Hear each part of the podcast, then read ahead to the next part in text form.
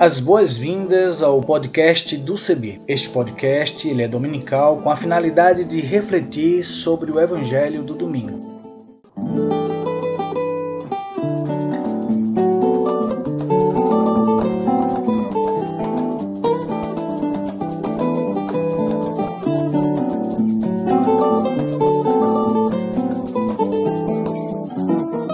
Oi, tudo bem? Espero que sim. Quero convidar você a aderir à hashtag para todos verem. Vamos nessa? Vamos juntos? Eu sou Isaías Torquato. Aderindo à hashtag para todos verem, deixa eu fazer minha descrição. Sou pardo, cabelo crespo, uso barba e uso também óculos. E vou estar com vocês apresentando outras pessoas que farão as narrativas das reflexões bíblicas e também lendo os textos bíblicos produzidos para nossa reflexão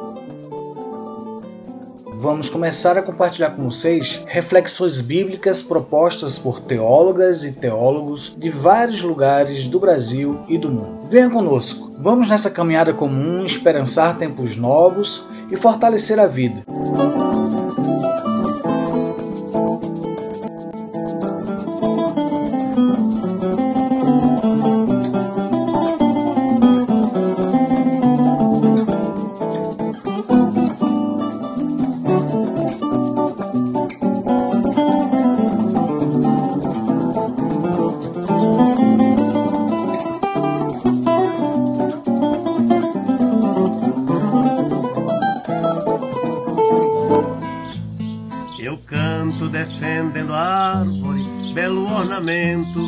Mãe natureza. Lamento nosso cerrado, todo destruído, choro de tristeza. Quem chora assim como eu é a passarada sem poder chocar. Não pode fazer serenata, não cantar pra noite, trazer o ar. Sou Antônio Baiano, sou de origem negra, tenho a pele morena, mais para escuro, o cabelo crespo, já um pouco grisalho. E gosto de carregar sempre um sorriso nos lábios, porque a gente precisa sorrir, porque já choramos demais. Agora é hora de se alegrar.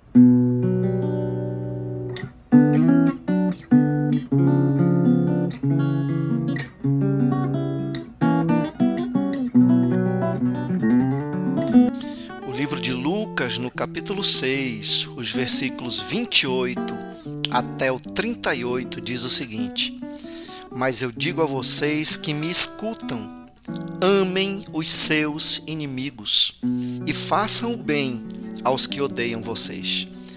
Desejem o bem aos que os amaldiçoam e rezem por aqueles que caluniam vocês. Se alguém lhe dá um tapa numa face, ofereça também a outra. E se alguém lhe toma o manto, deixe que leve também a túnica. Dê a quem lhe pede, e se alguém tira o que é de você, não peça que devolva. O que vocês desejam que os outros lhes façam, também vocês devem fazer a eles. Se vocês amam somente aqueles que os amam, que gratuidade é essa? Até mesmo os pecadores amam aqueles que os amam. Se vocês fazem o bem somente aos que lhe fazem o bem, que gratuidade é essa? Até mesmo os pecadores fazem assim. Se vocês emprestam somente para aqueles de quem esperam receber, que gratuidade é essa? Até mesmo os pecadores emprestam aos pecadores para receber de volta a mesma quantia. Ao contrário, amem os seus inimigos, façam o bem e emprestem sem esperar coisa alguma em troca. Então a recompensa de vocês será grande e vocês serão filhos do Altíssimo, porque Deus é bondoso também para com os ingratos e maus. Sejam misericordiosos, como também o Pai de vocês é misericordioso. Não julguem e vocês não serão julgados. Não condenem e não serão condenados. Perdoem e serão perdoados. Deem e será dado a vocês. Colocarão nos braços de vocês uma boa medida, calcada, sacudida e transbordante. Porque com a mesma medida que vocês usarem para os outros, será usada para vocês.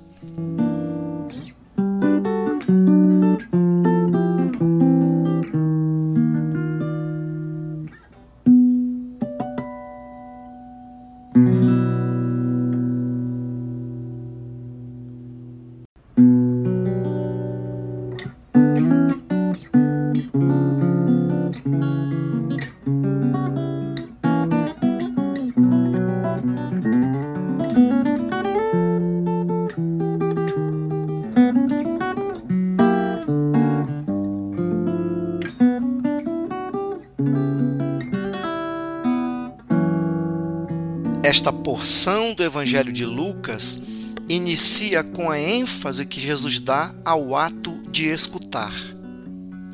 Ele diz claramente: Eu falo a vocês que me escutam. Falar e ser ouvido, sem interferência nenhuma, sem as barreiras do preconceito ou da intolerância, ou sem o zumbido barulhento da vaidade presunçosa de quem se julga superior aos outros, é o princípio fundamental do diálogo. Neste sentido, diálogo é valor que nos define como seres humanos, porque alicerça relações saudáveis para a vida em comunidade. Falar e ser escutado, ouvir para depois ser ouvido, Desde que exista o desejo honesto de abertura para o outro, faz nascer afetos que se tornam fontes poderosas de cura interior para todos os sujeitos envolvidos na relação. Isso é tão humano e humanizador em Jesus de Nazaré que o apelo seguinte, descrito no texto, não poderia ser outro que não fosse o de que seus ouvintes internalizassem a pedagogia do perdão como parte essencial de suas humanidades. Gosto de pensar no significado da palavra perdão em seu sentido etimológico, em consonância com o sentido produzido por Jesus Cristo nessa porção do Evangelho.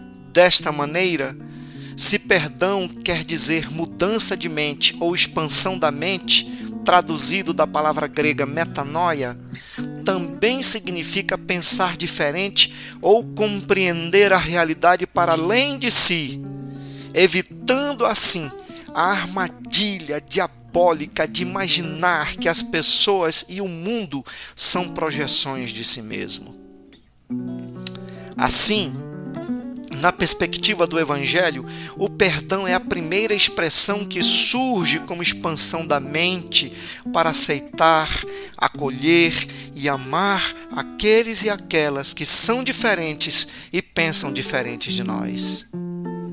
O contrário disso não passa de expressões do medo, do ódio e da ojeriza da mente cauterizada pela incapacidade de amar alguém além de si mesmo.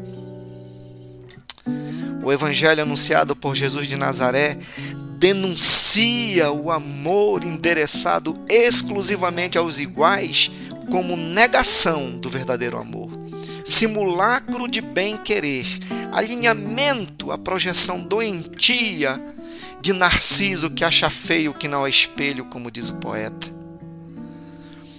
Para ilustrar este raciocínio, resgato aqui uma das frases mais sintomáticas do ressentimento desumanizador usada nestes tempos de gabinete de ódio para atacar a Declaração Universal dos Direitos Humanos, como está expresso naquela fórmula infeliz, abre aspas, direitos humanos para humanos direitos, fecha aspas.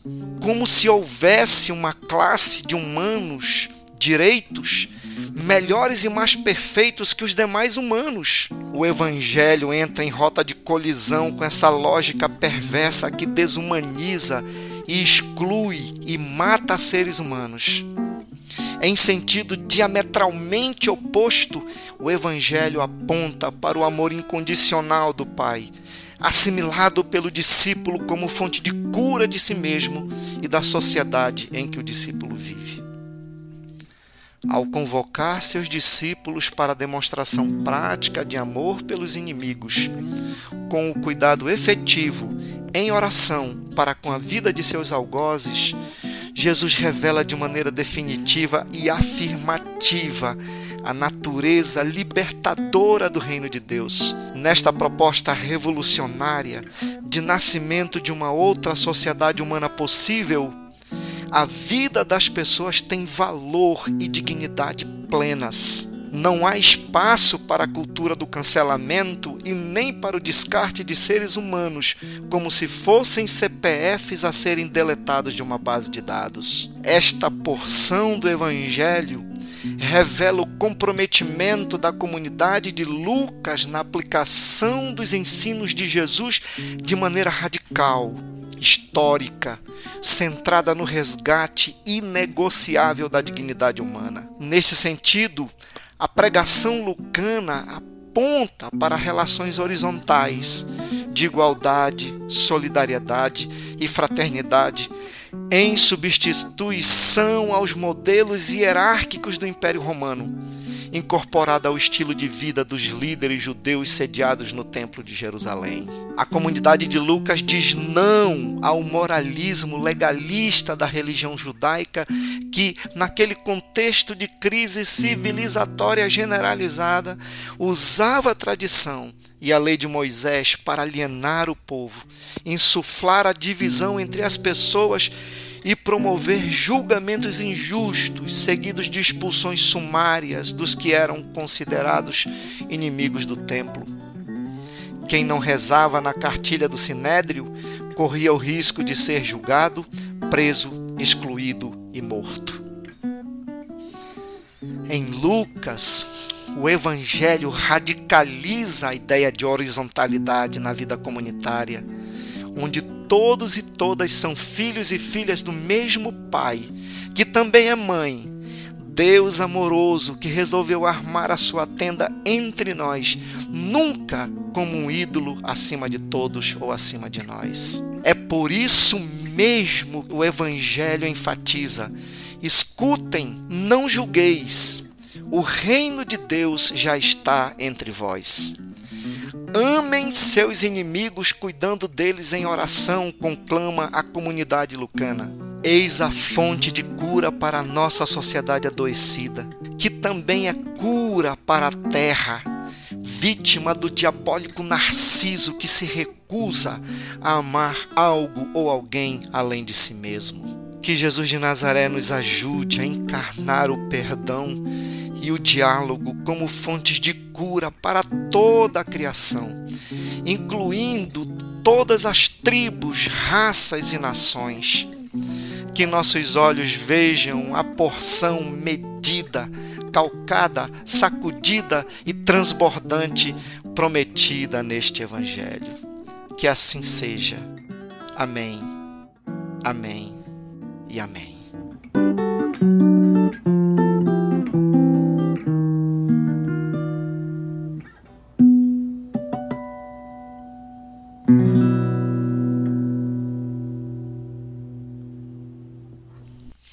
Eu sou o pastor Leno Andrade, sou casado com a psicóloga Paula Ramos. Nós temos duas filhas, a nossa mais velha, Edna Paula, e a nossa caçula Isabela. Somos membros da Primeira Igreja Batista de Campina Grande. Eu tenho cabelo castanho, já grisalho, pelos meus 52 anos. Uso óculos, o olho também é castanho escuro e sou pardo.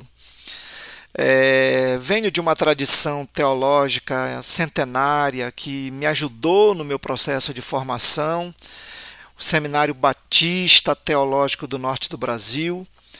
Eu, aqui em Campina Grande, tenho a alegria, na Paraíba, melhor dizendo, de pertencer ao CEBI. Então já é uma caminhada aí já muito rica de alguns anos e sou membro da atual coordenação. E também sou poeta, sou escritor e ah, gosto demais desses momentos sublimes de fazer a reflexão do Evangelho. Então, beijo carinhoso no coração de cada um e cada uma e até a próxima.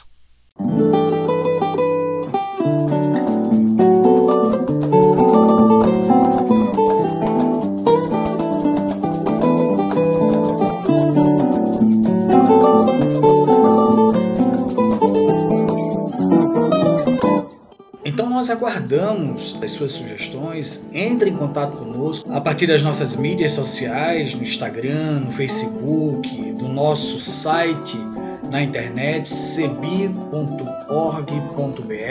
E se você também desejar entrar em contato conosco, você pode fazer pelos números 51 35 68 25 60 e pelo WhatsApp 51 997 34 45 18 e pelo e-mail comunicação arroba cebi.org.br e também utilizando a hashtag podcast Cebi 2021 ou podcast do Cebi.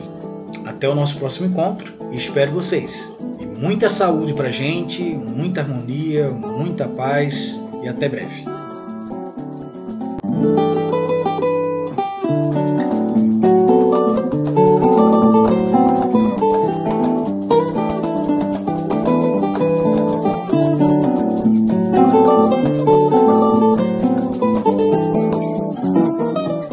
A trilha sonora que você acabou de ouvir é a canção Desça como a Chuva, da irmã Agostinha Vieira, e também a canção Olha a Glória de Deus Brilhando, de Zé Vicente, interpretadas pelo violonista Remo Stockholm Jr., da cidade de Recife, Pernambuco. O design sonoro deste podcast foi feito por mim e a direção geral é da Coordenação Nacional do Centro de Estudos Bíblicos, CEBI.